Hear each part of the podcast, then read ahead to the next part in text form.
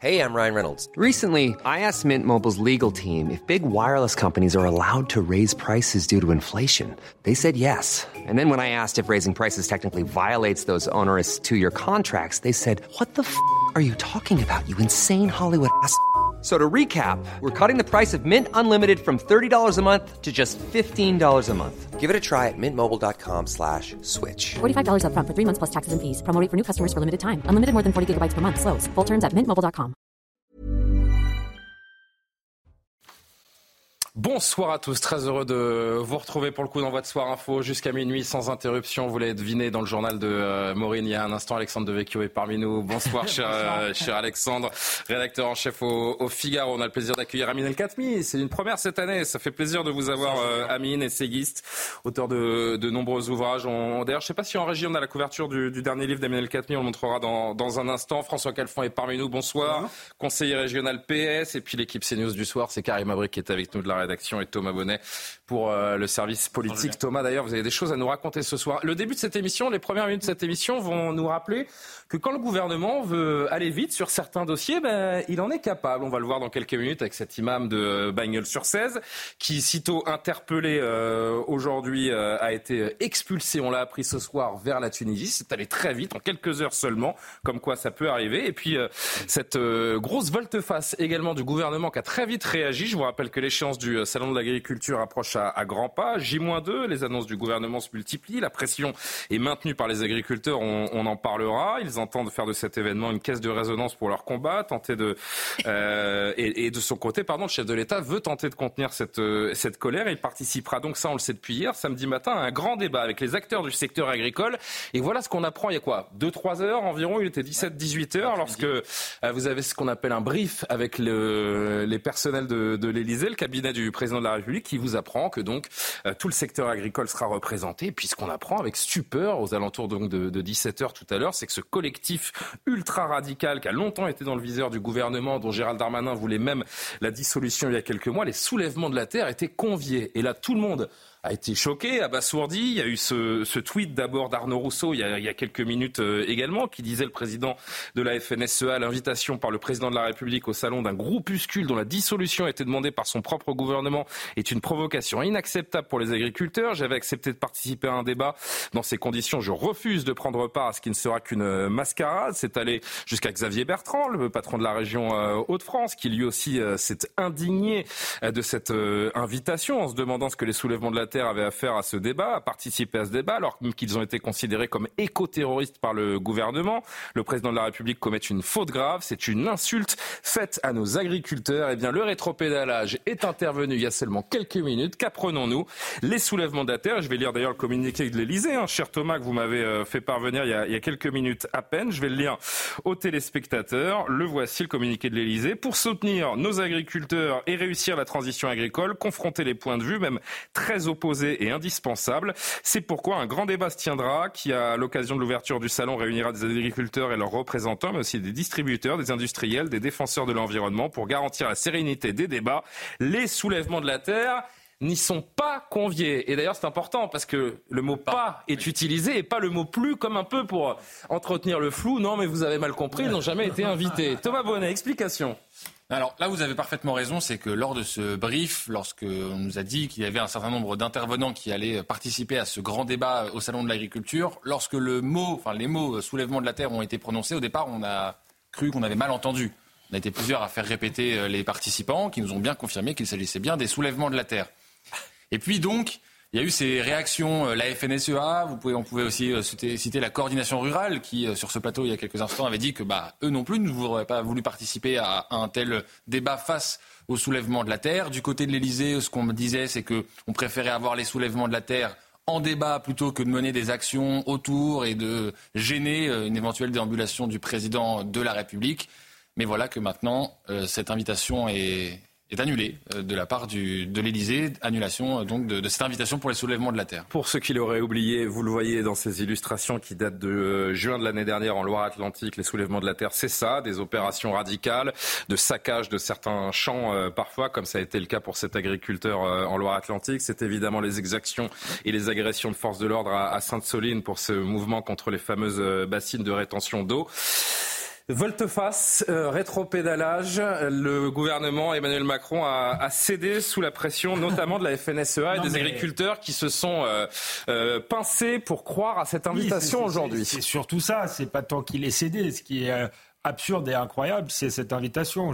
C'est un peu comme si vous invitiez euh, Abdeslam à, un débat sur la laïcité. Pardon de cette comparaison. Tout à l'heure, j'en ai fait une un peu, euh, un peu moins fine. C'est comme si vous, aviez, vous invitiez Anne Hidalgo au salon de l'auto. Oui, à peu près. C'est un peu ça. C'était peut-être moins provocateur, mais puisque le ministre de l'Intérieur a parlé d'éco-terrorisme, c'est pour ça que j'ai pris euh, euh, cet exemple-là. Alors, je ne sais pas si ce sont des éco-terroristes, mais ce sont au moins des délinquants euh, et des groupuscules violents qui cassent du flic, qui saccagent des champs d'agriculteurs bio en plus. donc, ce sont des gens euh, qui respectent pas la loi. Donc à partir de ce moment-là, je vois pas pourquoi on discuterait euh, euh, avec eux. Mais après, moi, je vois pas tellement l'intérêt de ce grand débat. Je pense franchement que les qu'ils auraient dû refuser d'y aller parce qu'on a déjà eu le coup du grand débat avec les, les gilets jaunes. on a vu à quoi ça a mené. Rien que des mots, toujours des mots. Bon, on va pas évidemment faire un quart d'heure de débat sur les soulèvements de la terre puisque l'info de dernière minute, c'est qu'ils n'y seront pas. Mais on va quand même se poser la question de quel cerveau fécond a, est née l'idée de, de, convier ce groupuscule radical écolo euh, Amin El Khatmi? Comment avez-vous euh, vécu cette info cet après-midi? Ben de, de j'étais complètement sidéré. En fait, euh, on a on a vraiment l'impression que le, le et en même temps vire, à la schizophrénie, euh, parce que euh, là pour le coup, on est dans dans, dans l'illustration parfaite, absolue, la, la, plus pure qui soit de, de de cette volonté de contenter tout le monde. Donc effectivement, Alexandre vient de le rappeler, on parle quand même de gens qui ont envoyé des policiers à l'hôpital, qui ont saccagé des exploitations agricoles, qui ont fait l'objet de rapports d'un rapport rapport parlementaire. C'est quand même rare que, des parlementaires euh, euh, consacrent un rapport. Ils ont consacré un rapport au soulèvement de la terre et qui ont fait l'objet d'une demande de dissolution. Là aussi, il faut souligner le caractère assez rare euh, de, ce genre de procédure où on a poussé le, le, niveau, j'allais dire, jusqu'à les qualifier d'éco-terroristes ce qui est quand même euh, une expression assez forte. Euh, vous vous souvenez ce qu'ils avaient répondu euh, sur Twitter lorsque le Conseil d'État avait retoqué la demande de dissolution? Ils avaient envoyé un laconique chèque en direction du ministre de l'Intérieur, qui veut dire un peu bien fait en, arabe. Et donc, et donc, quand on a, je vous le confirme, et quand on a fait tout ça, quand on a dit tout ça, euh, les inviter à un débat avec des agriculteurs, c'est juste un, enfin, c'est un crachat lancé à la figure des agriculteurs. Et d'ailleurs, la réaction de M. Rousseau est, est, assez claire sur le sujet. Serge Bousquet-Cassagne, merci beaucoup d'être euh, avec nous en direct sur CNews, président de la Chambre d'agriculture du, euh, du Lot-et-Garonne. Euh, juste peut-être une réaction avant de parler des problèmes de fond et de ce qui vous intéresse, je l'imagine beaucoup plus avant ce, avant ce salon. Moi, ce que j'ai remarqué aussi, c'est que jamais un agriculteur, en 15 jours de, de crise, lorsque les blocs euh, était au plus haut, ne s'est comporté comme ces militants radicaux. Je trouve, c'est un avis personnel, mais vous me direz si vous le partagez, qu'il y a quand même quelques classes d'écart entre euh, les agriculteurs et ces, euh, militants. Ils avaient, selon vous, quelque chose à faire au salon? Vous aviez envie de débattre avec eux avant d'apprendre qu'ils ne, finalement ils ne sont pas conviés? Je vous le fais pas dire. simplement, je suis moi-même éberlué de cette invitation. Et puis, de cette non-invitation euh, euh, deux heures après. je, je, je, tombe des nues, je comprends plus rien. je ne sais plus ce que veut faire le président de la République de nous, des agriculteurs et de la France. Donc, je, me demande quel est le, le fou et l'idiot, le conseiller qui lui a conseillé d'inviter les soulèvements de la terre, mais aussi d'inviter très certainement euh, Génération Future, L214, parce que là on n'en parle pas, euh, ou bien euh, même Marine. Ils y seront également qui est ah, pas, pas des... Michel Edouard Leclerc. Allez-y Serge, pardon, pardon, pardon Serge, allez-y. Oui, grande supportrice des, des marines tondeliers, des brûleurs de voitures, à Sainte, de voitures de flics à Sainte-Soline. Voilà, parce que je crois qu'eux sont encore invités. Hein.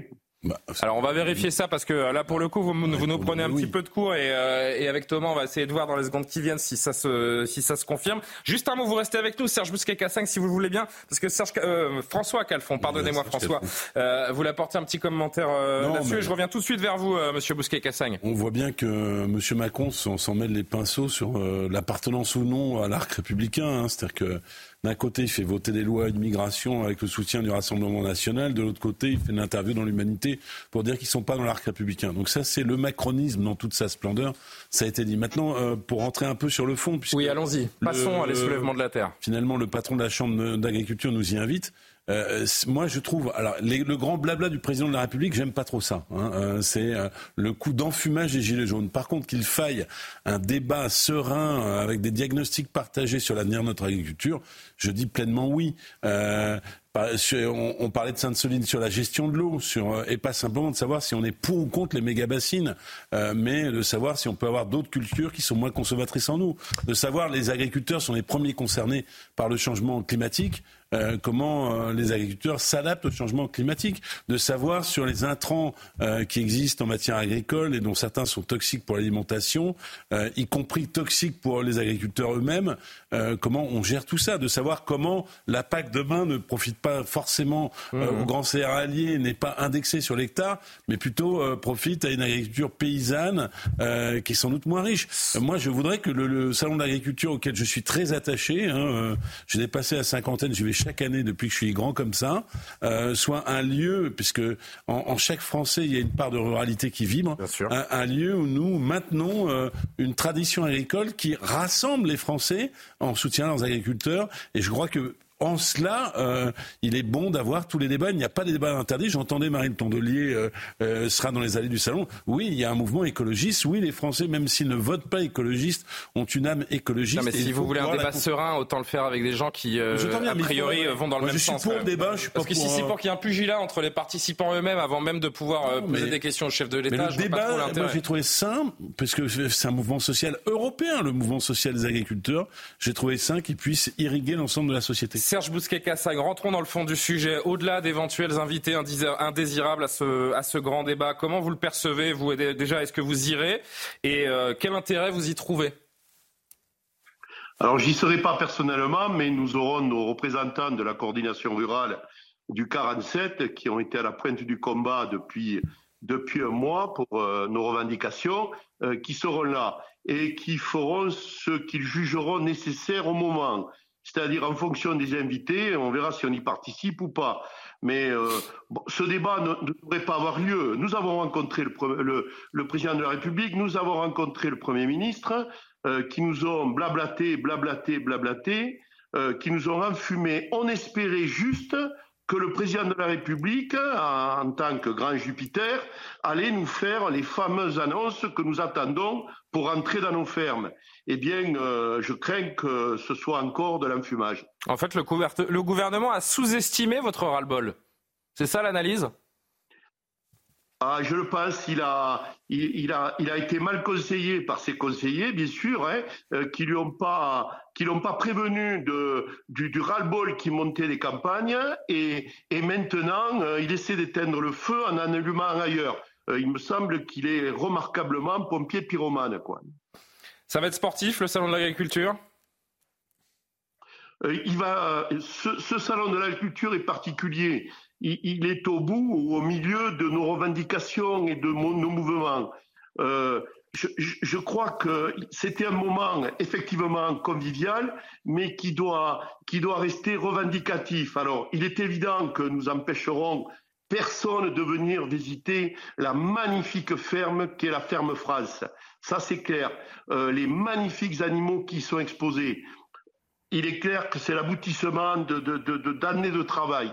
Par contre, euh, il y a des gens au, salon de l'agriculture, euh, notamment la grande distribution, les grands groupes industriels, etc., qui cette année feraient bien de faire profit bas, parce que euh, offrir les petits fours et le champagne au, passage de, des, politiques aux, aux frais des agriculteurs qu'ils ont saigné toute l'année, à un moment donné, ça va pas le faire. Serge Bousquet-Cassagne, pardon, concrètement, qu'est-ce que vous prévoyez comme action? Alors, on ne va pas dévoiler ici les actions que l'on prévoit.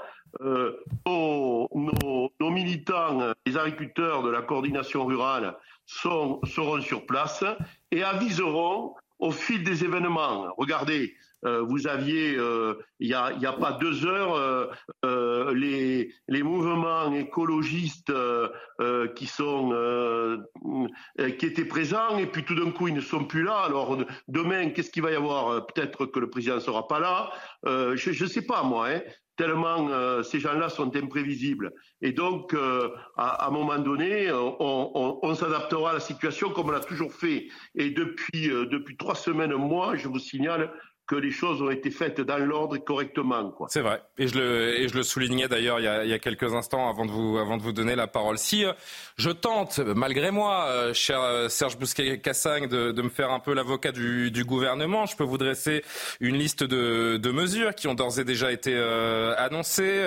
donc près de la totalité des aides PAC, les visas simplifiés pour les travailleurs étrangers, l'assouplissement des contraintes sur les pesticides, des mesures de simplification administrative, un nouveau projet EGalim. Je vais assez vite parce que vous les connaissez connaissez mieux que moi, le renforcement des contrôles, notamment sur l'origine des, des, produits. Elles sont bonnes, ces, ces mesures Non, c'est en fait c'est le c'est la lenteur de l'exécution qui pose problème ou, ou je, je, je, je, suis dans le, dans, dans le faux et, et vous allez peut-être mieux m'expliquer ce dont vous avez besoin.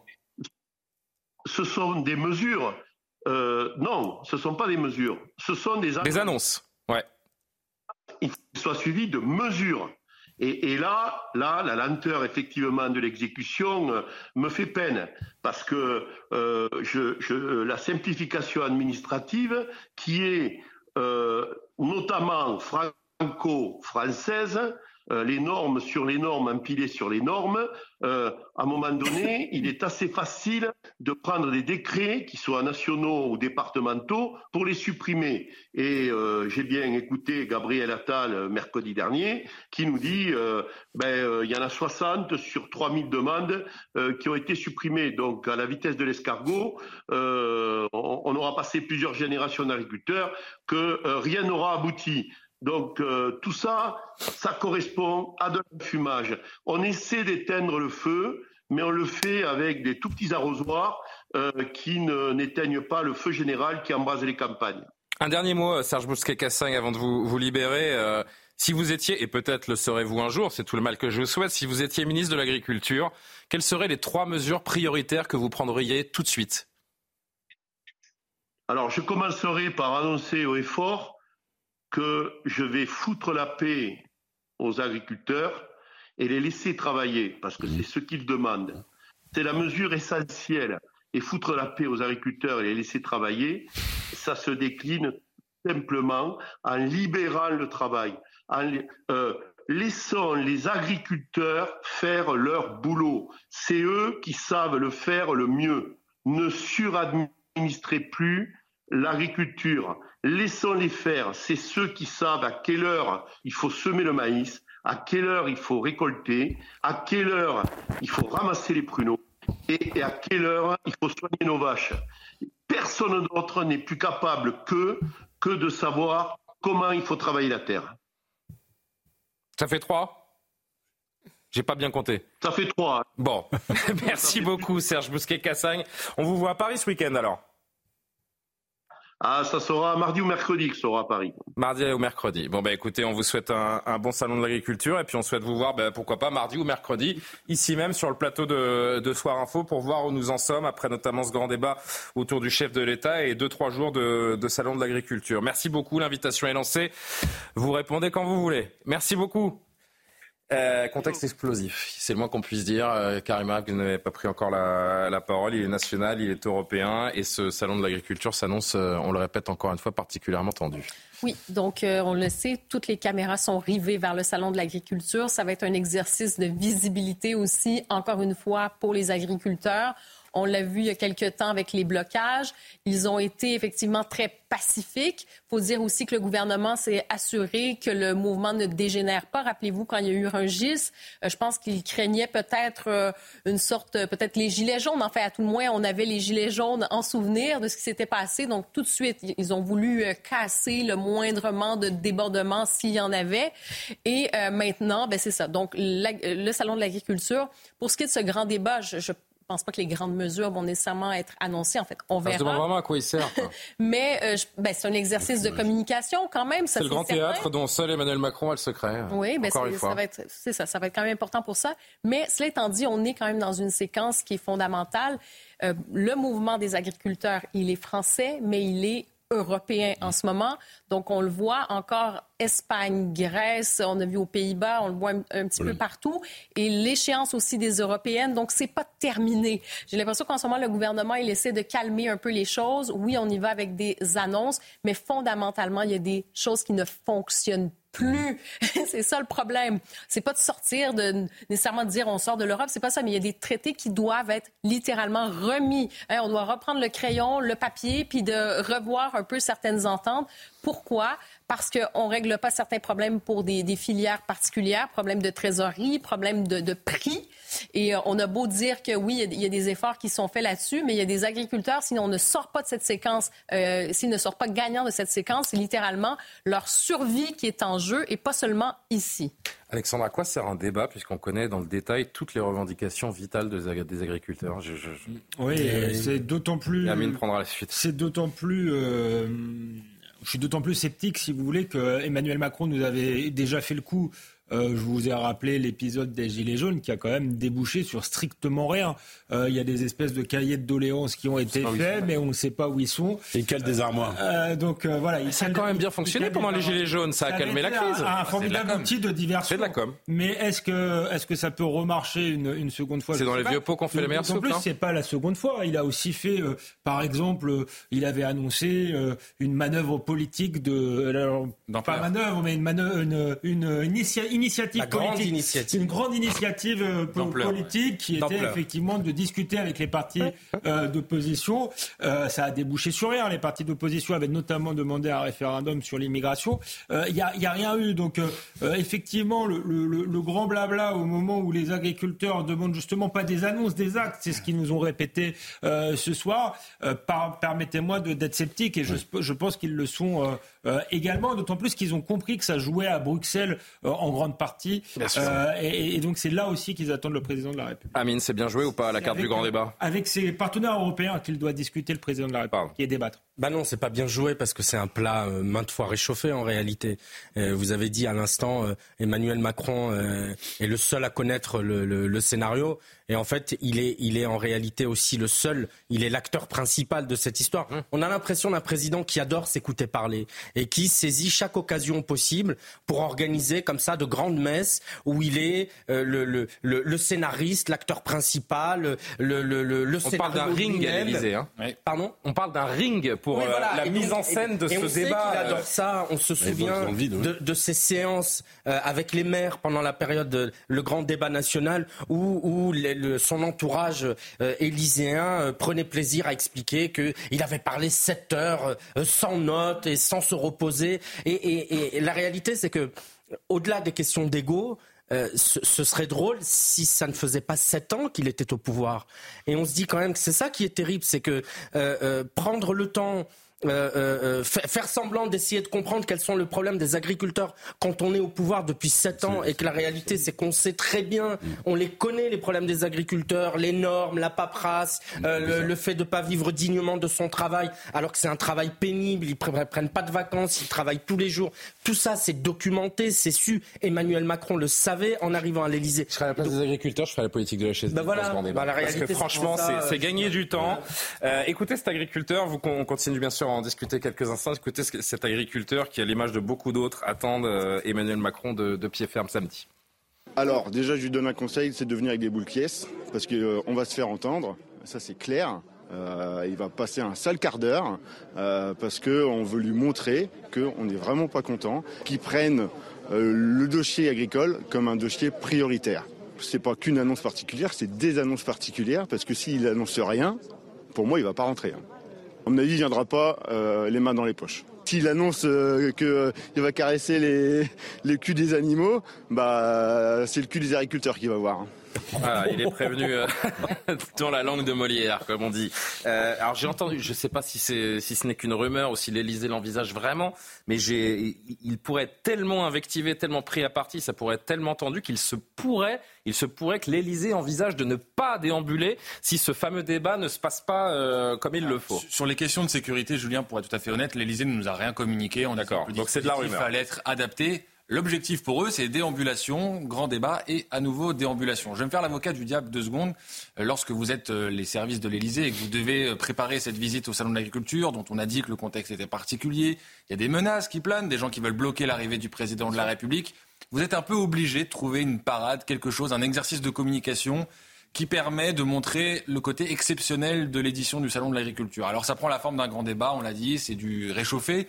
Toujours est-il que ça pourra peut-être servir de catharsis en quelque sorte pour au moins mettre des mots sur euh, les mots euh, MAUX. Le Mm. problème, c'est que vous l'avez très bien dit, on a un, un train de retard du côté de l'Elysée parce que les, les annonces, enfin les, les revendications des agriculteurs, on les connaît depuis un moment. Il est plus temps aujourd'hui d'écouter, il est le temps d'agir. Et c'est avec des annonces que le président de la République aurait sans doute dû venir au salon. Pas sûr que le petit tour de prestidigitation, cette fois, le sort de la, de la panade. Pour mémoire, un président chahuté au Salon de l'Agriculture, euh, bah, ça lui est déjà arrivé, c'était l'année dernière, regardez.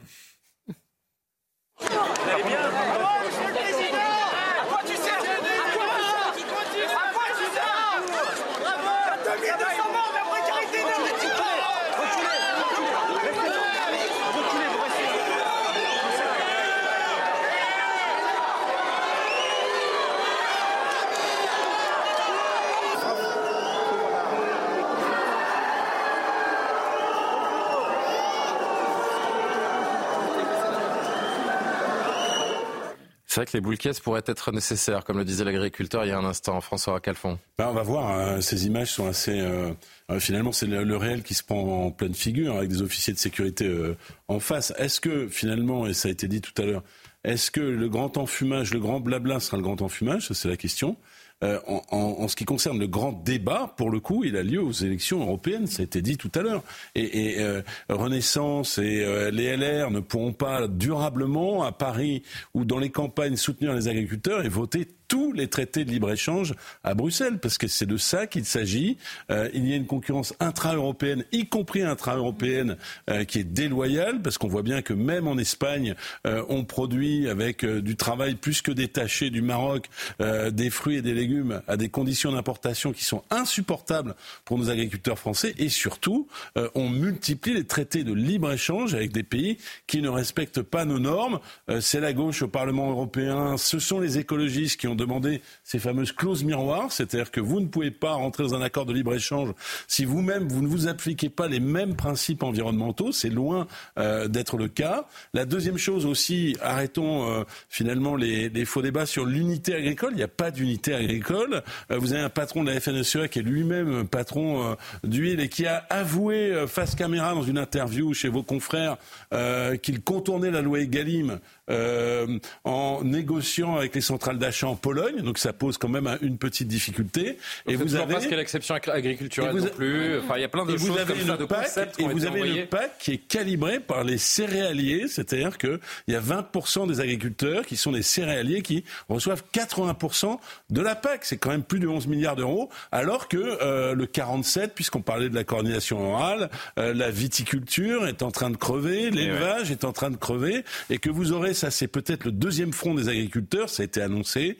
euh, les stands de Lidl ou de Lactalis, euh, pardon, mais Lactalis est une multinationale qui est leader dans le euh, domaine du lait. Alors c'est bien d'avoir des hier. leaders mondiaux, mais qui étouffe les producteurs de, de, de lait. Et c'est envers eux aussi qu'il faut se retourner. Et alors que les regards des agriculteurs se tournent vers le gouvernement, se tournent vers Bruxelles et, euh, et l'Europe, Marc Fesneau, le ministre de l'Agriculture, lui était dans le Finistère aujourd'hui. Il a voulu rappeler surtout le rôle des consommateurs, de nous, les Français. Bah oui, c'est- Le consommateur, il a quelque chose à jouer là-dedans.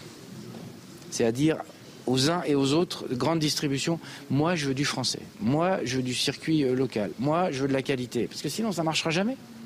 Et donc il faut qu'on change 60 ans de où on nous a tabassé la tête avec des gens qui nous ont expliqué que en fait ça vaut rien. Et c'est pas grave si ça vaut rien. Bah si, c'est grave, parce qu'après, c'est la souveraineté. C'est pas aussi, simple, et compliqué à la fois que ça. Et donc, on a besoin de, on a besoin de travailler là-dessus. Mais la grande distribution, c'est des entreprises françaises. Hein. Donc, soit ils sont français, soit ils sont, vous voyez, euh, multinationaux euh, apatrides, mais enfin, ils ont des responsabilités à prendre devant nous. C'est la faute de tout le monde sauf du gouvernement. Enfin, il y a une question de pouvoir d'achat parce que, pardon, c'est sympa de donner des leçons euh, aux Français en leur disant euh, euh, consommer local, acheter français, respecter le, travail de nos producteurs. Sauf qu'on sait très bien les salaires peut-être. Sauf qu'on sait très bien, c'est exactement ce que j'allais dire. On sait très bien qu'acheter local et consommer français, ça coûte plus cher que consommer des produits qui sont importés. Et qu'en l'occurrence, j'ai pas le sentiment que depuis ces dernières années, le pouvoir d'achat des Français est beaucoup augmenté. C'est même plutôt l'inverse qui s'est passé. Conclusion, avant le, journal de Maureen et qu'on parle de, l'imam, donc expulsé vers la Tunisie, euh, sitôt arrêté. Non, je trouve c'est un peu insultant en fait pour les Français en leur disant finalement c'est de votre faute, vous n'avez pas d'argent pour dépenser euh, pour euh, des produits français. Je pense que la plupart des gens aimeraient consommer davantage et de, produits euh, locaux. Et oui, tant mieux si, on peut le faire. Mais à ce moment-là, c'est de revoir complètement le logiciel. Si on est dans cette logique de dire on a une agriculture française, on a une exception agricole française, on veut une souveraineté alimentaire, c'est une souveraineté agroalimentaire aussi française, il faut complètement changer de logiciel, c'est-à-dire revoir certains traités. Et à ce moment-là, est-ce que c'est une sorte de mécanisme de gestion de l'offre où on va être obligé de revenir à, on va pas se limiter, on va pas arrêter d'exporter et d'importer, bien sûr que non. Mais euh, à ce moment-là, on va peut-être mieux contrôler ce qui rentre aussi. Et oui, à ce moment-là, sur les importations, il y a un certain contrôle de quantité sur des filières qui sont, euh, disons, difficiles. C'est pas sur tout, il y a des filières qui fonctionnent très bien, mais sur les filières qui font en sorte que c'est en train, que, c'est en train de tuer euh, justement des agriculteurs, leur, leur gagne-pain et tout ça, il y a moyen probablement de revoir certaines choses et de se concentrer sur les filières extrêmement difficiles qui pourraient nourrir l'ensemble des Français. J-2 avant le salon de l'agriculture et on suivra euh, tout cela attentivement sur, euh, sur nos antennes, bien sûr. Il est quasiment 23 heures avant de revenir sur l'expulsion de l'imam Majoub Majoubi, le rappel de l'actualité. Maureen Vidal.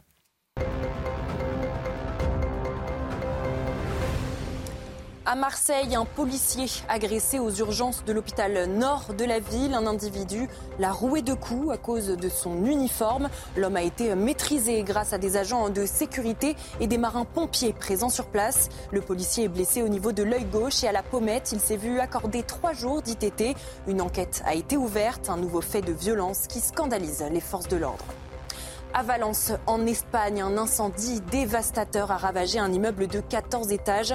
Il a fait 13 blessés selon le dernier bilan provisoire. 22 équipes de pompiers ont été envoyées sur place pour tenter d'éteindre les flammes. Le feu se serait déclaré au quatrième étage de l'immeuble avant de se propager rapidement à cause du vent, selon les autorités.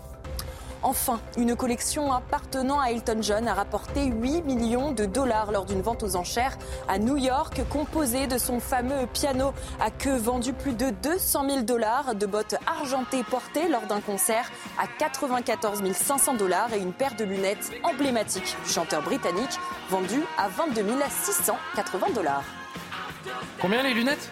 22 680 les lunettes. Ça va. Ça fait cher le, ça va. Ça fait cher le verre correcteur. Elles sont, sont même pas correctrices. Bon, merci Maureen. Rendez-vous dans 30 minutes. Sitôt dit, sitôt fait, l'imam euh, Majoubi a été expulsé du territoire national ce soir. C'est le ministre de l'Intérieur qui l'a annoncé il y a moins d'une heure sur les réseaux sociaux. Je vous lis ce poste. L'imam radical Majoub Majoubi vient d'être expulsé du territoire national moins de 12 heures après son interpellation. C'est la démonstration que la loi immigration sans laquelle une expulsion aussi rapide n'aurait pas été possible rend la France plus forte. Nous ne laisserons rien passé, se félicite fièrement le ministre de l'Intérieur. Je rappelle à nos téléspectateurs que l'imam a été interpellé ce matin à son domicile du Gard. Intéressé, visé par une enquête pour euh, apologie du terrorisme, devait initialement être déplacé vers un centre de rétention administrative en région parisienne. Mais une fois n'est pas coutume, il a fallu euh, quelques heures pour euh, le renvoyer vers la Tunisie. Explication Mathieu Devez. Il est aux alentours de midi ce jeudi quand Majoub Majoubi est interpellé chez lui, à Bagnols-sur-Cèze. Les policiers lui ont notifié un arrêté d'expulsion émanant du ministère de l'Intérieur. Et ce jeudi soir, Gérald Darmanin se félicite de l'expulsion de l'imam tunisien. L'imam radical Majoub Majoubi vient d'être expulsé du territoire national moins de 12 heures après son interpellation. C'est la démonstration que la loi immigration, sans laquelle une telle expulsion aussi rapide n'aurait pas été possible, rend la France plus forte. Nous ne laisserons rien passer. Dans une vidéo relayée sur les réseaux sociaux, l'imam avait notamment qualifié le drapeau tricolore de drapeau satanique, qui n'a aucune valeur auprès d'Allah. Lundi, le parquet de Nîmes avait ouvert une enquête préliminaire pour apologie du terrorisme. Son avocat a décrit ce jeudi un homme abasourdi et bouleversé. Il a également annoncé qu'il souhaitait contester l'expulsion de l'imam. Amin El Khatmi, non, on ne peut pas être un imam étranger, faire des prêches anti-français sur notre territoire. Pour être honnête, franchement, ça va beaucoup plus vite qu'on ne l'aurait imaginé. Oui, mais on a l'impression. C'est allé beaucoup plus vite qu'on ne l'aurait imaginé. Oui, mais euh, c'est toujours pareil dans ce genre d'affaires. C'est comme l'affaire euh, euh, de l'imam Hussein. On a l'impression que lorsqu'il y a un intérêt médiatique, et, pardon de le dire, qui souvent part de cette chaîne euh, et, et, une pression. Euh, vous excusez pas. Hein. J'assume mon propos. Euh, qui, qui, part souvent de cette chaîne, euh, qui ensuite est relayée politiquement. Donc on a une pression politique euh, et, c'est, on a l'impression que c'est toujours le même circuit. Donc ensuite vous avez euh, une question au gouvernement à l'occasion des, des séances de questions d'actualité. Et puis ensuite la polémique devient absolument intenable et le ministre de l'Intérieur est obligé d'intervenir. Mais pardon pour un imam Iqoussen expulsé à la faveur de la pression médiatico-politique, pour un imam de Bagnols sur 16 euh, expulsé pour les mêmes raisons, combien sont-ils euh, euh, qui n'ont pas encore fait l'objet d'attention médiatique ou politique, qui racontent des horreurs pendant des prêches à huis clos, qui racontent des horreurs à des enfants. On se souvient de l'imam de Brest qui disait à des enfants écoutez de la musique, transforme en porc ou en singe. Euh, combien sont-ils à, cracher leur haine de la France chaque vendredi à l'occasion du prêche euh, du vendredi? C'est ça le vrai sujet. Moi, évidemment, je suis content. Est-ce qu'on peut pas se dire, oui, allez, euh, à chaque jour suffit sa peine et que cette décision aujourd'hui, bon, ça reste un, message de fermeté à tous ceux qui seraient tentés de cracher sur la France. J'entends hein, qu'il est là qui cache une forêt euh, bien plus dense. Julien, compris. Julien Pasquet, si hum. j'étais convaincu qu'il y avait une vraie action globale, résolue, pour partout aller traquer des gens comme lui et les expulser, je, je, je, je m'en satisferais. hélas, j'ai davantage l'impression qu'on répond à des coups, euh, à, à, une pression médiatique et politique, plutôt qu'à une vraie action globale euh, satisfaisante sur tout le non, mais c'est vrai que ce que soulève Amine et le contexte global est, important et on va y revenir juste encore quelques instants sur ce cas parce que déjà la question qu'on se pose et parce que c'est Gérald Darmanin qui le, qui le dit, euh, la nouvelle loi immigration a permis de faciliter son, son expulsion, c'est vrai? Honnêtement, euh, il y a un peu de com encore là aussi? Ce que l'on sait, c'est que dans la loi immigration, il y a moins de recours possibles. Pour, oui, mais il y a toujours des recours. Mais il y a toujours des recours. Donc, je pense que c'est un peu commode aussi pour Gérald Darmanin de, de, se réfugier derrière cette loi immigration. Je crois que la vraie différence, c'est qu'on ne pouvait pas l'interpeller à son domicile avant cette loi. Peut-être que c'est la différence majeure. je pense que cette expulsion aurait pu avoir lieu même avant la loi euh, immigration de toute façon. Mais pour Gérald Darmanin, on le comprend bien et, et Amine l'a très bien résumé, c'est aussi un combat politique, un coup politique qu'il fait en étant très rapide et très efficace pour une fois, euh, on allait dire. Alexandre Devecchio, ce qu'on semble nous expliquer également, c'est qu'avec cette nouvelle loi, euh, quand bien même il a des recours et que bah, peut-être que dans quelques mois, il pourra revenir en France car la loi lui permettra, mais on n'en est pas encore loi. En tout cas, ces recours, ce que semble dire Gérald Darmanin, c'est que la nouvelle loi fait qu'ils ne sont pas suspensifs, donc qu'il y, ait des recours, qu'il y ait des appels, qu'il y ait des raisons pour lui euh, de faire traîner cette, cette procédure. Ça n'empêche pas le gouvernement de le renvoyer vers la Tunisie comme ça a été fait ce soir. Alors effectivement, on a eu le cas d'un Ouzbek euh, fiché S, euh, je crois, on a été condamné par l'Union européenne à le ramener, à lui verser des indemnités. Je ne sais pas d'ailleurs si on l'a ramené ou pas. J'ai tendance à penser, cela dit, que quand on vire les gens, euh, ensuite on les on les ramène pas. Donc c'est plutôt bien. Ça montre que le, gouvernement peut faire preuve de, volontarisme politique. Et j'ai toujours été finalement pour que les, préfets agissent vite finalement sans tenir compte de la, la justice administrative. Mais il faut le faire dans tous les cas. Et là, j'ai bien peur effectivement que ce soit euh, un cas euh, euh, qui, de, communication. En plus, vous voyez pas une forme de précédent quand même? On sait, bien qu'on voit bien que Gérald Darmanin veut prendre sa revanche par rapport à l'imam Iqsem. Il avait mis six mois. Donc c'est nettement plus rapide. Le vaudeville. C'était un feuilleton qu'on suivait avec attention sur CNews. voilà. Donc, mais est-ce est qu'il peut le faire en masse et en quantité? Est-ce qu'il a la volonté pour le Il peut le faire, je pense. mais est-ce qu'il a la volonté politique pour le faire? Euh, bah, il semblerait. On est assez prompt quand même pour taper sur le gouvernement sur cette chaîne. Ça n'échappe à personne. Est-ce que pour une fois on peut le voir le, le verre à moitié plein, se dire, se dire que voilà, qu'il y a un message, qu'il y a une forme de précédent là, avec la célérité de cette action. Et euh, oui, bon, c'est vous qui le dites. c'est vrai que jusque là, ces imams et ces prêcheurs de haine se sentaient euh, tout puissants, car jamais ou presque inquiétés. Il y a, eu un, sondage qui vient confirmer qu'il n'y a pas beaucoup de gens dans ce pays qui ont de la sympathie pour quelqu'un qui crache euh, euh, sur la France. Il y a 8% quand même, je crois. Je ne sais, sais pas qui sont ces 8%, mais peu importe. C'est un artefact. donc il y a effectivement deux manières de voir les choses et puis une manière un peu plus durable. Les deux manières de voir les choses, c'est de dire bah, ça a été très très vite. c'est un signal qui est donné à ceux qui ont pour coutume de parler en huis clos et penser que personne ne les écoute. Euh, donc ça va peut-être les calmer. Hein, euh, c'est une bonne chose.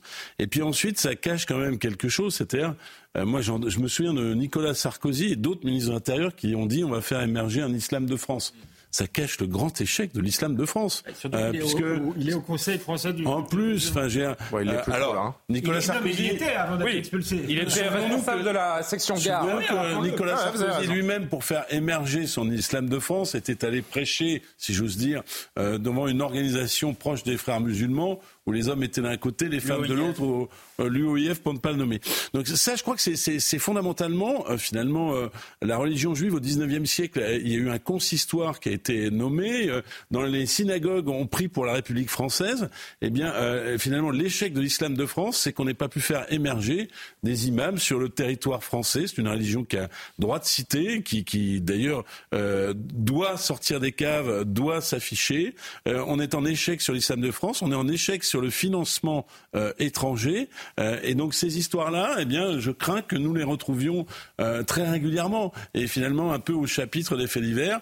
Et tout le monde est prudent, même le propos qui était tenu euh, par mon prédécesseur. Le coup d'épée, qui j'espère n'est pas dans l'eau, n'interdit pas les voies de recours pour quelqu'un dont je rappelle qu'il a une femme et des enfants qui sont nés sur le territoire français. on sait tous qu'à l'arrivée, dans six mois, ça va se jouer. Ça va jouer dans un bras de fer entre la France et la CEDH. Euh. C'est pour ça que je suis circonspect, parce que euh, l'effet boomerang peut être pire que l'effet d'annonce ce soir. Vous voyez juste. Il a... Oui, allez-y. Et Karima reprend. Euh, très rapidement. On a parfois des débats sur la question des imams détachés. En disant oui, mais comment des gens qui viennent du Maroc, euh, de Tunisie ou de Turquie, puisque c'est essentiellement de ces trois pays qu'ils viennent, euh, n'ayant pas euh, nos, codes socioculturels, n'ayant pas notre conception de, la société, ne doivent pas venir prêcher. Très bien. Lui, ça fait 40 ans qu'il est là. Donc ça dit aussi quelque chose. C'est pas juste bah, la question des imams qui sont arrivés il y a 3-4 ans. On a quelqu'un qui est là depuis 40 ans et qui parle quasiment comme un taliban, euh, qui n'a qui n'a qui n'a rien de français, qui n'a euh, pas notre conception du rapport à la femme, qui n'a pas notre conception de la République. Donc ça dit aussi quelque chose. On a des débats sur l'intégration. Bah là voilà une intégration qui a échoué de quelqu'un qui est là depuis 40 ans et qui n'est pas devenu français.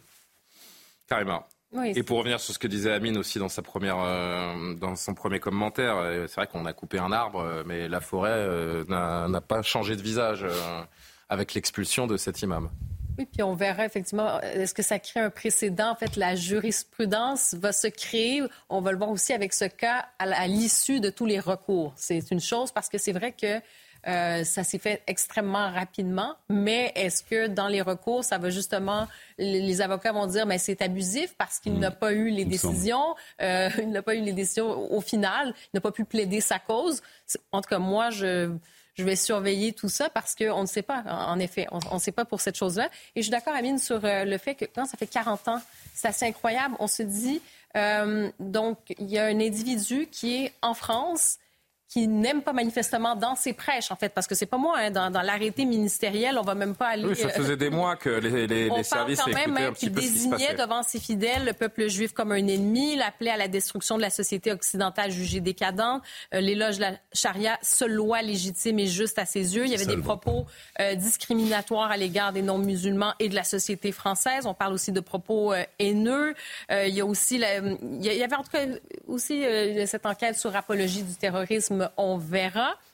Elle parlait aussi qu'il n'y avait pas assez de, combattants euh, qui se désolaient euh, de, tout ça.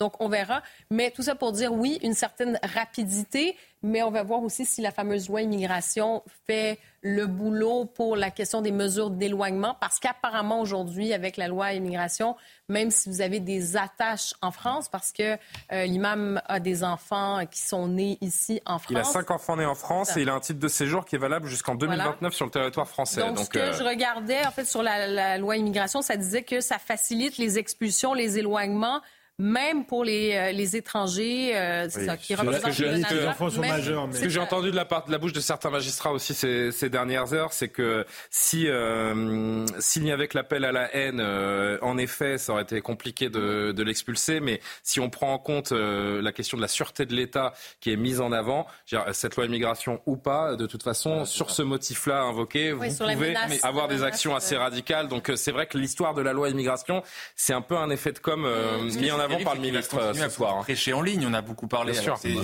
tant mieux qu'il s'en. Internet. Non, mais il va falloir peut-être un moment se pencher aussi sur. Pas sûr euh, qu'en ce qui se Tunisie, c'est la même question qui est soulevée par Amine depuis le début de ce sujet, c'est-à-dire qu'on s'en prend à un homme, c'est très bien, mais les idées, euh, elles sont déjà très ancrées dans, Mais dans la justement- société. justement le poison du salafisme, il infuse dans notre société depuis euh, depuis un moment, et ce n'est pas cette expulsion qui va changer quoi que ce soit. Non, non, non, effectivement, mais justement sur, sur les idées, ce qui est intéressant et ce qu'il faut sans doute rappeler à ces ouailles, à ceux qui seraient tentés de, de, de compatir euh, sur son sort, c'est que cet homme est quand même un beau tartuffe. Ça fait 40 ans qu'il est ici. Il explique que la société idéale, en gros, je résume, c'est euh, l'Arabie saoudite, mais quand on le, le menace de l'expulser, euh, il déclenche tous les recours possibles. On va voir. doute, l'imam, hein. qui va Il- se- l'imam Iqiyoussen, il a fui en Belgique comme qu'il a appris qu'il était dans le viseur. Donc je trouve ça très drôle. Je trouve Il que a c'est quand même des, des, des tartuffes qui veulent, qui veulent la société saoudienne pour la, la France, mais quand on leur propose de retourner, là, là c'est pas en Arabie Saoudite, c'est en Tunisie, mais c'est quand même son pays de, de naissance et c'est un pays euh, musulman, ils veulent surtout pas y aller. Donc euh, ils détestent la France apparemment, mais apparemment pas pour les droits sociaux, euh, je, suppose. Il fait dire, bon, ouais. il fait bon vivre ici. tout Oui. même. Non, Dernier mot, on conclut. à- à- à rajouter à ce qui vient d'être dit. Et puis ce poison de l'islamisme, peut-être pour conclure, euh, qui, euh, qui doit nous inquiéter, puisqu'on avait ce rapport également il y a, il y a quelques jours qui nous rappelait qu'on est déjà euh, à 500 élèves radicalisés en France, selon le, le ministère de l'Éducation. Donc c'est vraiment notre... Au-delà de ces expulsions, il y, a, il y a quelque chose à faire avec notre jeunesse. Il faut remettre la main sur nos, sur nos jeunes et les faire adhérer d'une manière ou d'une autre à notre récit national, parce que on va dans le mur. Encore faut-il qu'il y ait un récit national, parce que euh, non mais je- on a eu un débat précédent sur euh, un, un président de la République qui, euh, dans le même quart d'heure, est capable d'inviter une organisation Bah oui, écologiste bah oui, radicale, sûr, c'est vrai. et puis ensuite de l'annuler. Enfin, je veux dire, si on veut un cap et une boussole, euh, c'est pas en tout cas du côté de l'Élysée ou de Matignon qu'on va la trouver.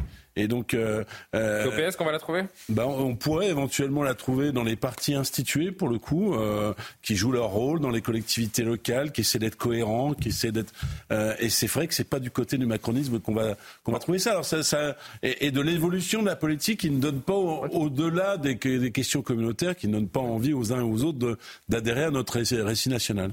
Voilà ce qu'on pouvait dire pour cet imam qui a été expulsé. On verra ce que dit sa défense, les recours qui seront euh, proposés, et puis euh, si euh, jamais il obtient gain de cause et, revient sur le territoire national, là, ça ferait très très mal quand même au ministre de l'Intérieur. Mais nous n'en sommes pas là. Vous avez peut-être entendu parler ces derniers jours, ces deux derniers jours, de l'agression de ce jeune supporter de football de 16 ans.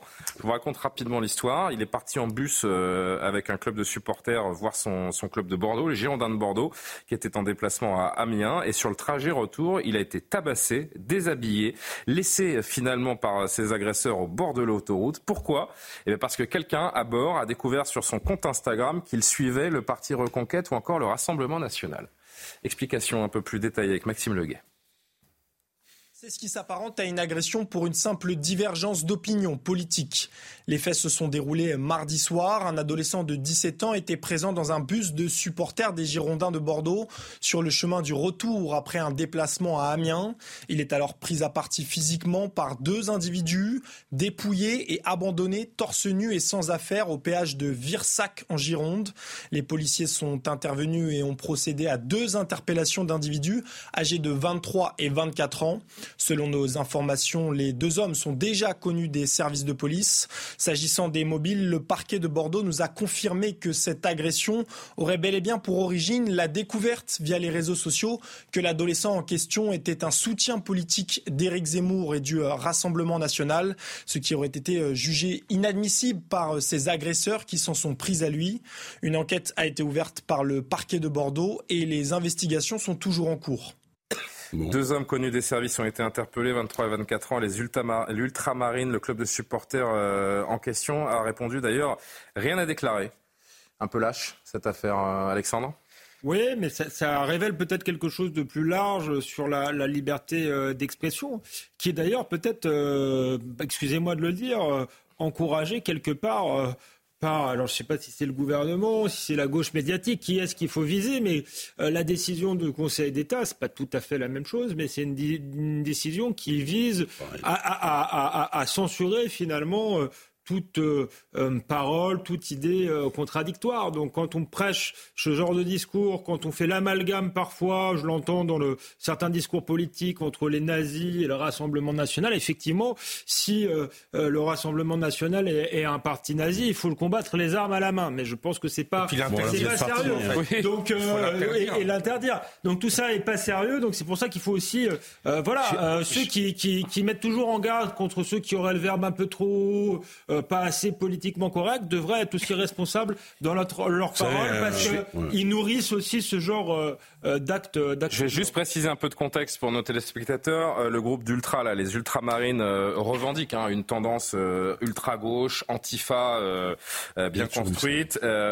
déjà, est-ce que suivre un compte d'un organe ou d'un parti politique, c'est le soutenir? J'en suis pas sûr. Mm. Et, et, ce que je me dis également, c'est que si vous êtes soutien du RN et de Reconquête, aujourd'hui, bah, il faut être courageux en fait pour. Euh, enfin, moi, j'ai toujours. Euh, il se trouve que j'ai toujours fait de la politique et j'ai toujours euh, été supporter et je suis toujours dans les clubs de foot. Donc, la violence sous couvert de football entre groupes ultra qui se revendiquent. Alors, à Marseille, il y en a qui ont la figure du Che Guevara.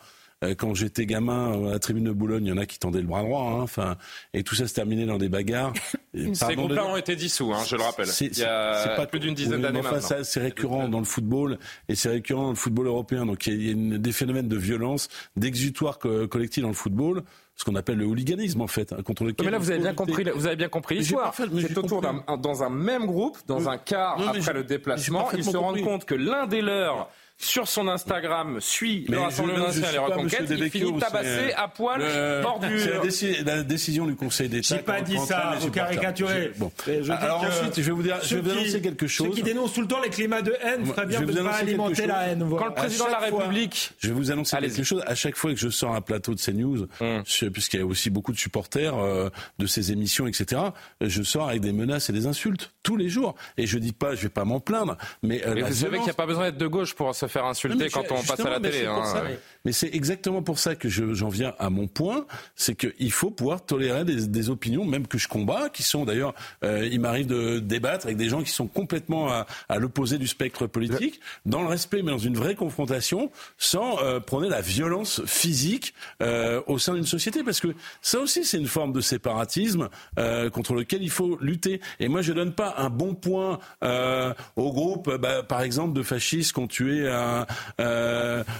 quelqu'un à la sortie d'un café ou un mauvais point à, celui d'ultra-gauche. Ah, mais dans les deux cas, c'est de la bêtise crasse. Et toutes euh, ces violences sont condamnables. Et puisqu'ici, on a affaire à des gens responsables sur ce plateau, je ne ferai pas de lien euh, avec la décision du Conseil d'État. Ça me paraît. Pas fait de lien. Vous n'avez pas de grands cheveux, mais ça me paraît très tiré par les cheveux. Non, non mais il y a un climat politique. Que, je dis juste que ceux qui parfois disent euh, on allait, surtout, faut pas alimenter le climat de haine en dénonçant certaines réalités françaises, n'hésite pas pas. À l'alimenter parce que quand vous, désignez, quand vous désignez vos adversaires politiques comme des fascistes ou des nazis, bah, tous les coups sont permis contre les fascistes et les nazis. Mais j'ai envie de dire quand le président de la République exclut, quand le président de la République exclut l'arc républicain Éric Zemmour et Marine Le Pen, finalement il ouvre une brèche aussi d'une certaine façon. Ah bah, le climat politique actuel pousse à ce genre de...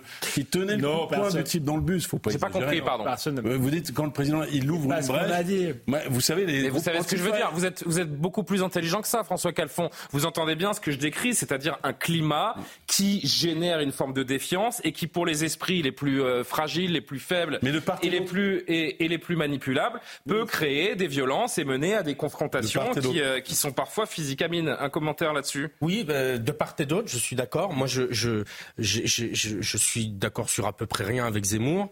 Et c'est la même chose euh, avec Mélenchon.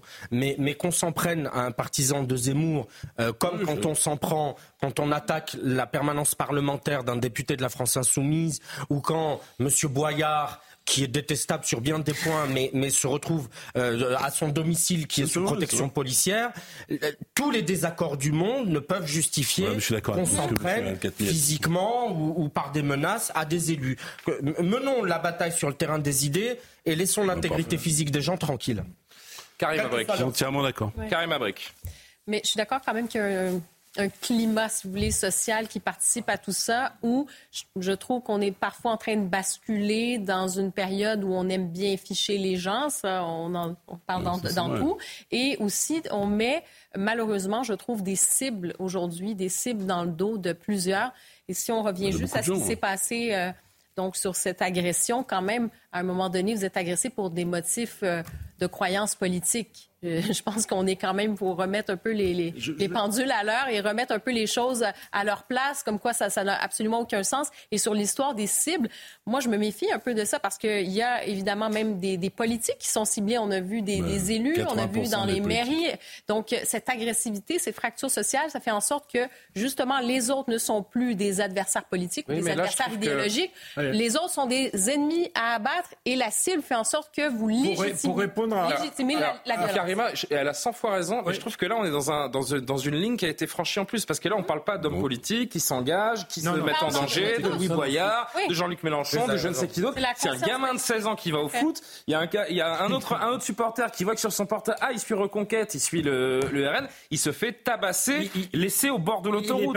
On n'est pas sur quelqu'un qui a un engagement politique, là. On est juste quelqu'un qui a, de- qui a laissé traîner son ça dit téléphone quelque 3 chose minutes. aussi de la décivilisation, euh, du degré de bêtise, de manque d'éducation, euh, de, De violence. violence. gratuite. Tout ça, ça dit quelque chose. Mais pour répondre euh, à François Calfon, euh, malgré tout, euh, je suis d'accord avec Amine El Khatmi. Moi, je trouve ça intolérable, la violence, euh, y compris contre les personnes euh, d'extrême gauche. Simplement, euh, je viens sur ce plateau très souvent, plusieurs fois par semaine. Je constate que les gens qui sont sous, sous protection policière sont malheureux, sont rarement d'extrême gauche. Alors tant mieux pour euh, l'extrême gauche, mais il faudrait quand même euh, voir de quel côté euh, aujourd'hui euh, est la violence et elle n'est pas euh, euh, mise à part pour quelques groupuscules d'ultra droite et encore qui passent rarement à l'action. Mal- malheureusement, elle est plutôt euh, à l'extrême gauche. Donc il faut dénoncer les violences où elles sont euh, euh, plutôt euh, en, en majorité. Moi, je pense enfin, euh, plutôt que de me re- renvoyer la balle, euh, de dire un point pour chacun. Je trouve que c'est parfois un peu un peu facile. Et c'est pour ça que j'utilisais peut-être cette, euh, cette euh, histoire de- du président de la République qui a exclu ces derniers jours de l'arc républicain Reconquête et, et Marine Le Pen, parce qu'on on fait des boucs émissaires. Au fond,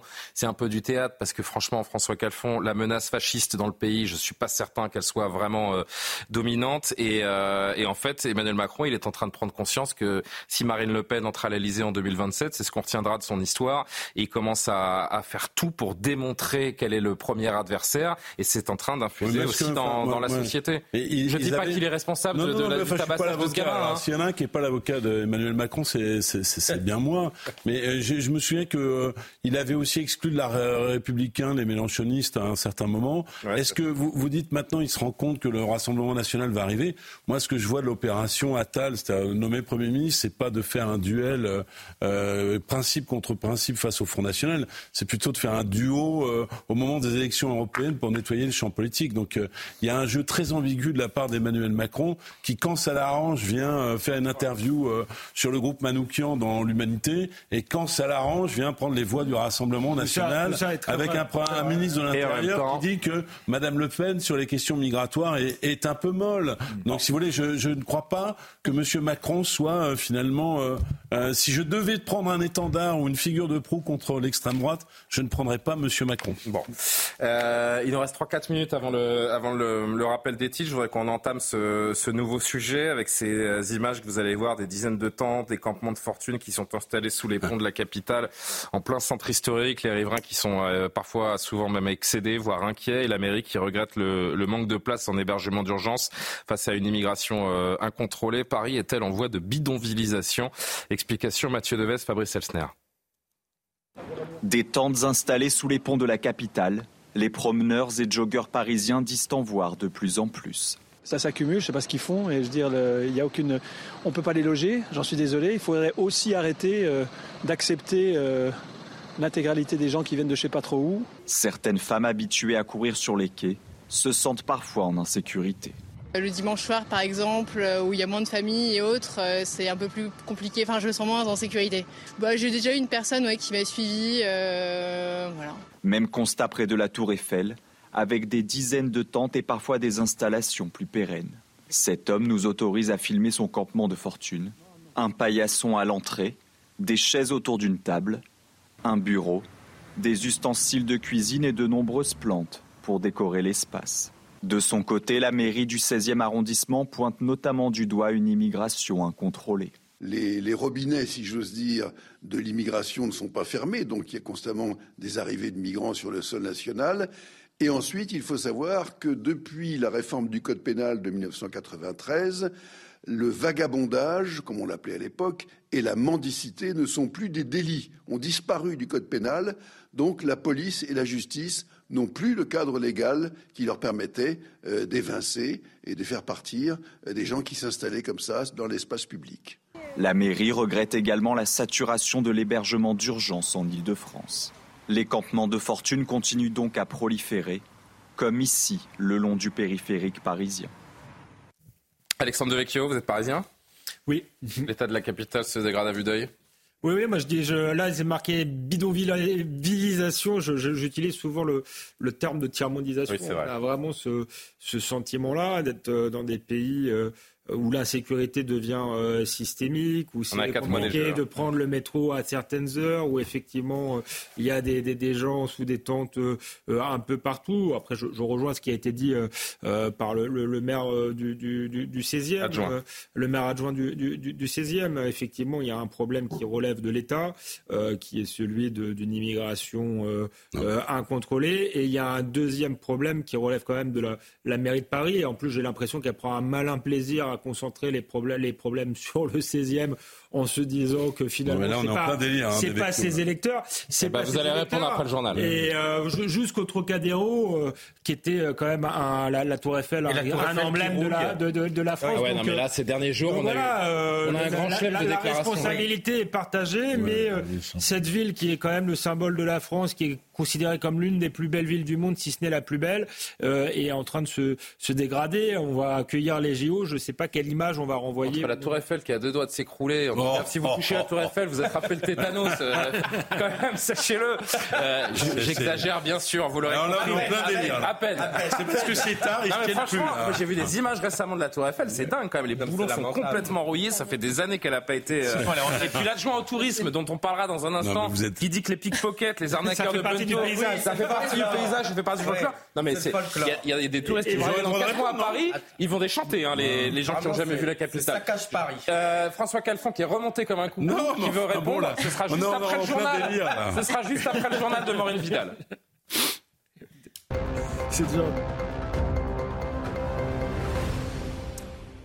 Trois départements placés en vigilance orange crue après le passage de la tempête Louis à travers le pays. Euh, aujourd'hui placé en vigilance orange, 90 000 foyers sont privés d'électricité sur une grande partie euh, du nord.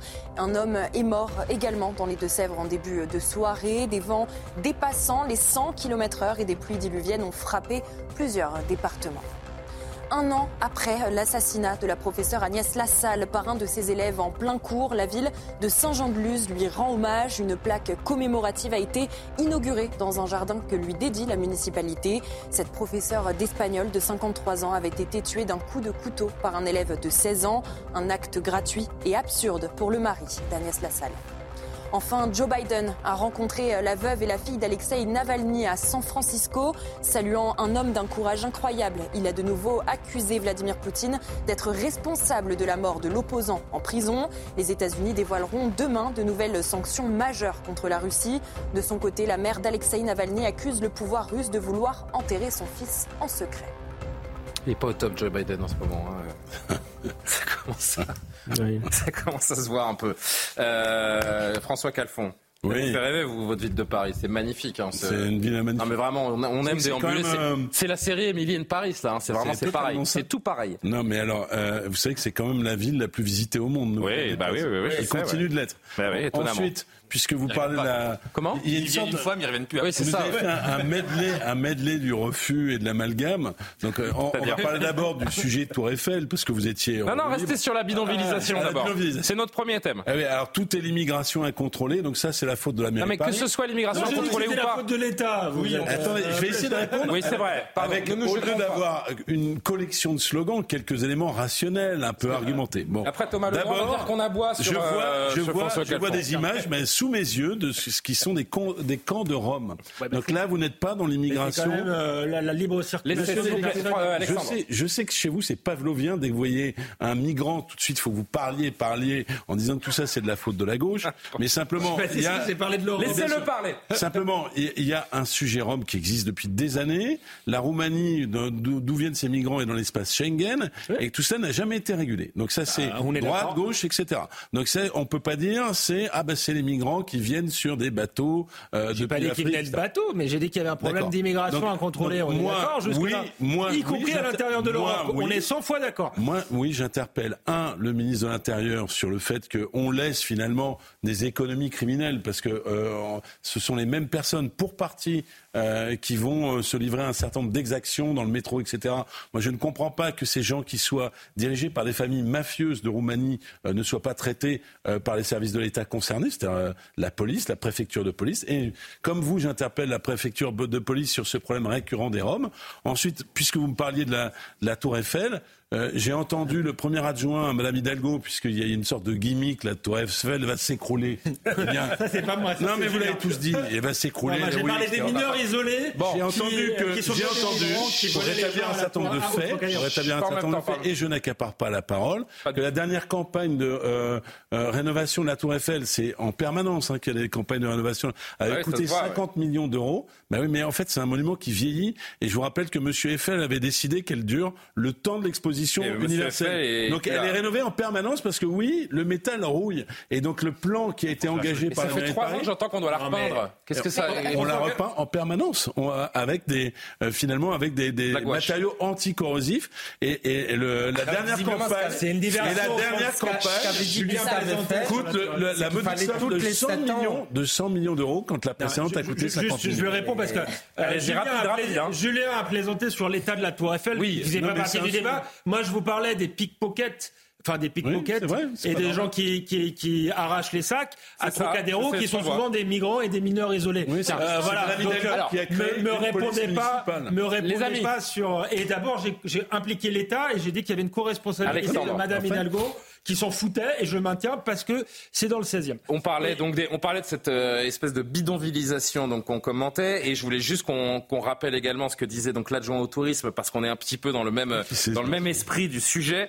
Il parle de, du champ de Mars et des, des vendeurs à la sauvette et des autres arnaqueurs. Si vous arrivez au pied de la Tour Eiffel et que vous n'avez pas un joueur de Bonto et un vendeur à la sauvette, il vous manque quelque chose.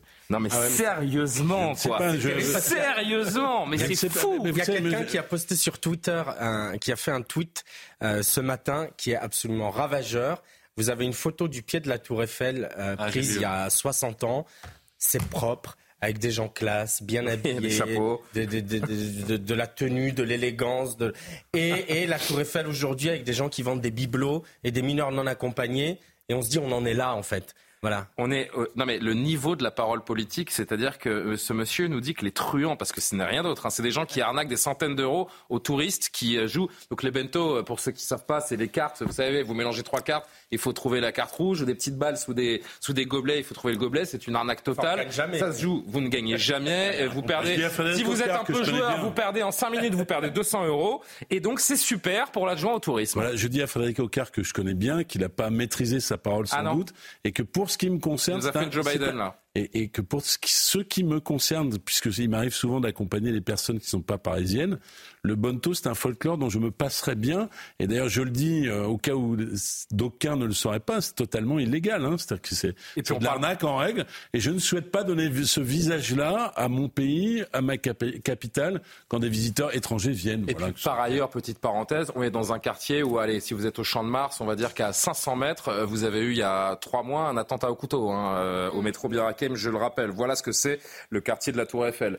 Euh, Karima, peut-être pour conclure là-dessus. Ouais, je veux juste revenir plus largement sur la question de- du bidonville et tout ça. Hmm. Je veux bien qu'on parle des Roms, mais il faut pas non plus se voiler la face. Il y a une réalité.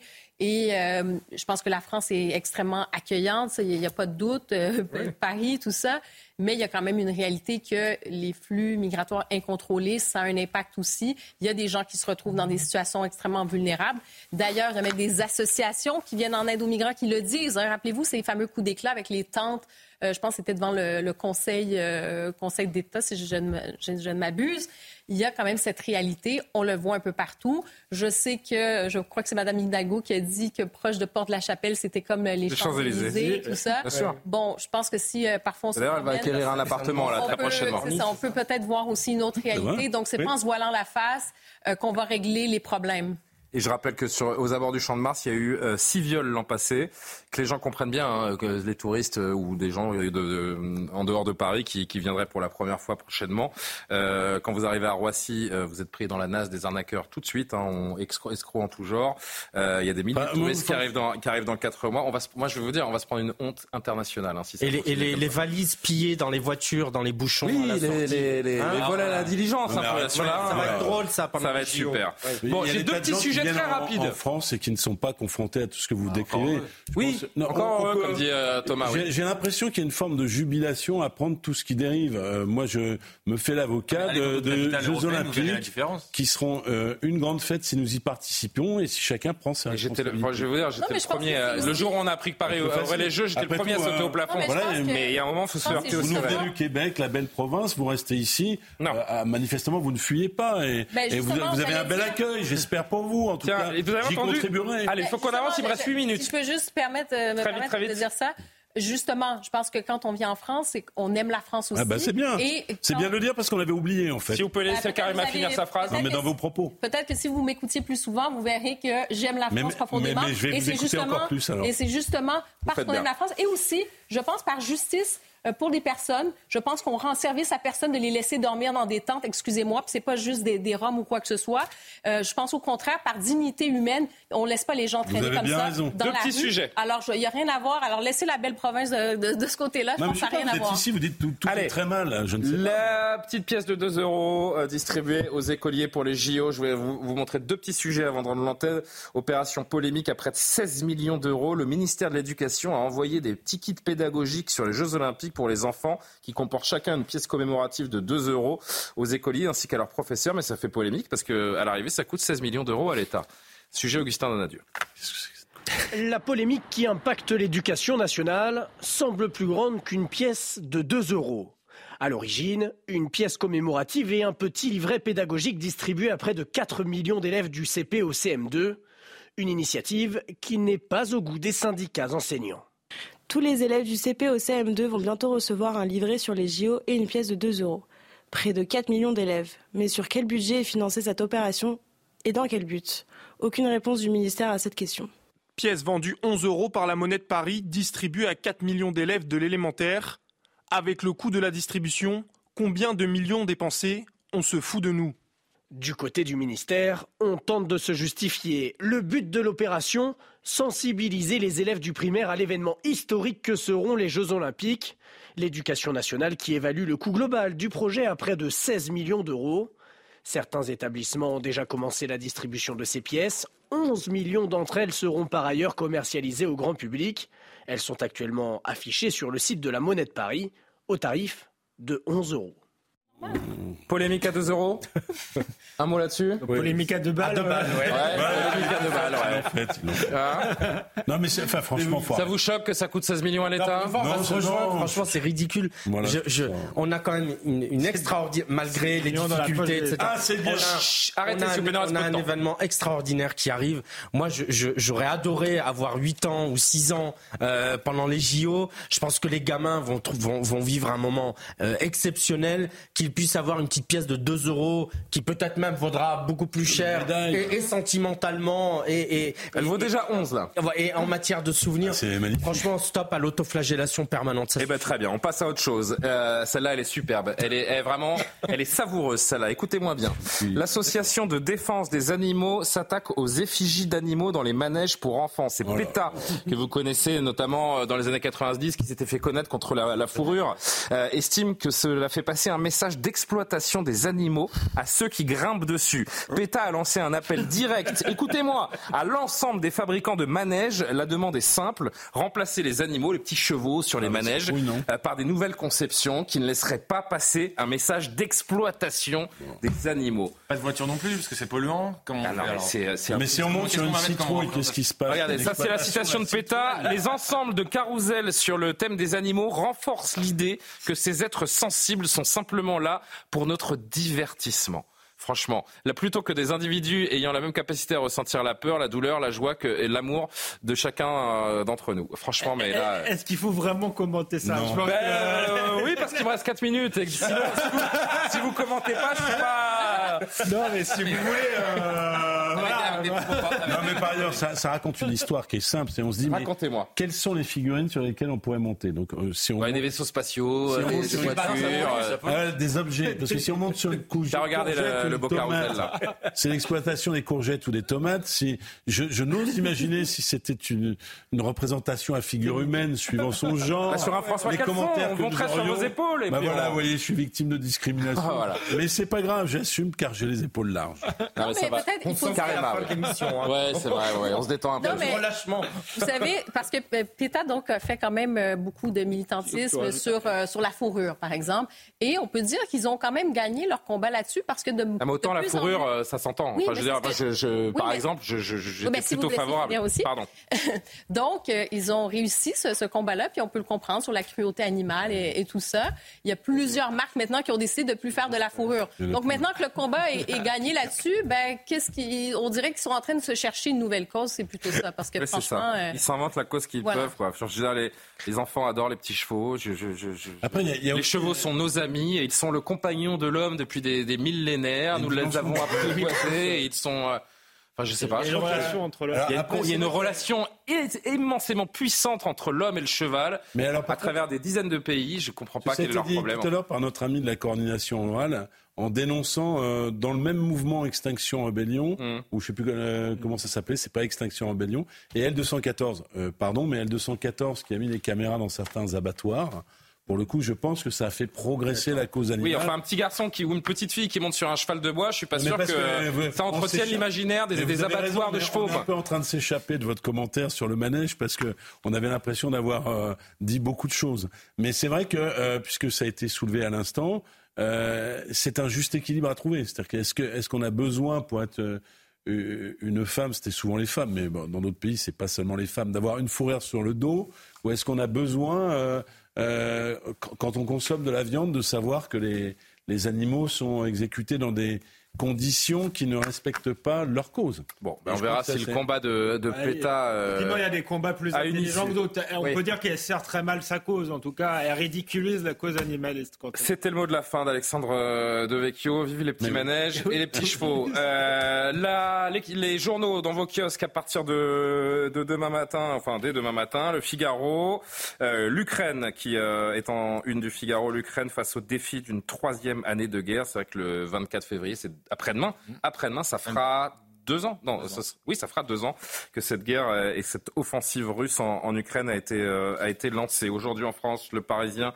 qui là encore nous rappelle que ça fait quasiment deux ans jour pour jour que la guerre a démarré. Le décès d'Arthur Georges, on n'en a pas parlé, mais euh, moi, euh, gamin des années 90, ça m'a Bah fait oui. quelque chose de savoir que Monsieur, monsieur Georges euh, était, avait disparu ces, ces dernières heures. L'imam Majoub a quitté la France également, rappelle le Parisien, les échos.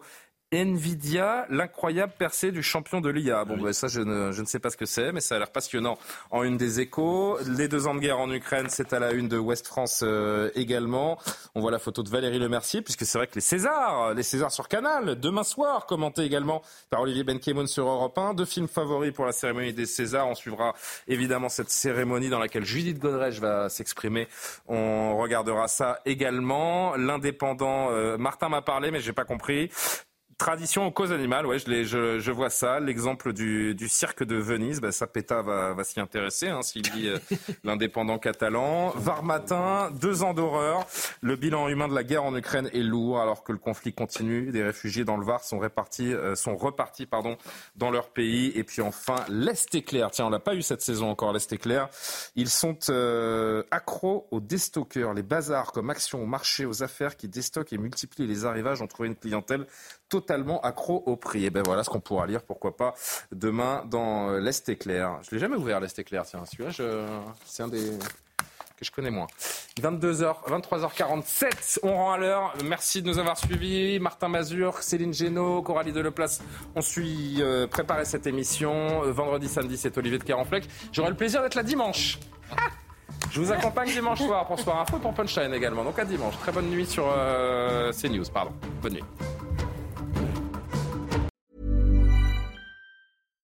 Hi, I'm Daniel, founder of Pretty Litter. Cats and cat owners deserve better than any old fashioned litter. That's why I teamed up with scientists and veterinarians to create Pretty Litter. Its innovative crystal formula has superior odor control and weighs up to 80% less than clay litter. Pretty Litter even monitors health by changing colors to help detect early signs of potential illness. It's the world's smartest kitty litter. Go to prettylitter.com and use code ACAST for 20% off your first order and a free cat toy. Terms and conditions apply. See site for details.